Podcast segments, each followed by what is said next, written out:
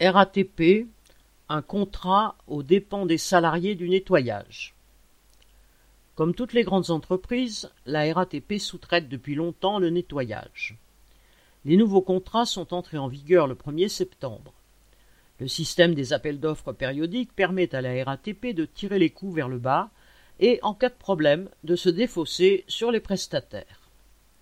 En retour, les sous-traitants qui remportent le marché se rattrapent sur le dos des salariés. C'est au nom de la concurrence et de la nécessité de gagner ou de garder le marché qu'ils intensifient le travail, réduisent les effectifs, rognent sur toutes les dépenses. Par contre, il n'est jamais question de toucher au profit. Les nouveaux contrats se traduisent déjà par un bouleversement des conditions de travail des travailleurs du nettoyage.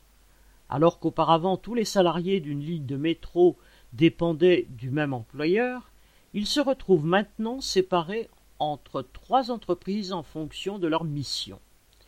Ils le ressentent avec raison comme une tentative de les diviser, et cela s'ajoute aux divisions que la RATP entretient entre salariés sous statut et CDI, entre conducteurs et agents de station, ou entre salariés des sous-traitants et de la RATP.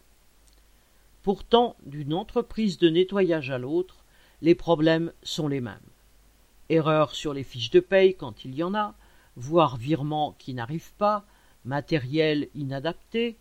Ainsi, les salariés sont censés porter une tenue avec le logo de leur nouveau patron, mais alors que sur les quais du métro il fait froid, ils n'ont souvent pas reçu de parka.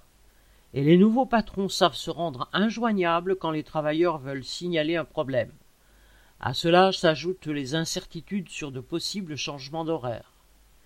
Face à tous ces problèmes et pour se faire respecter, une réaction s'impose. Correspondant Hello.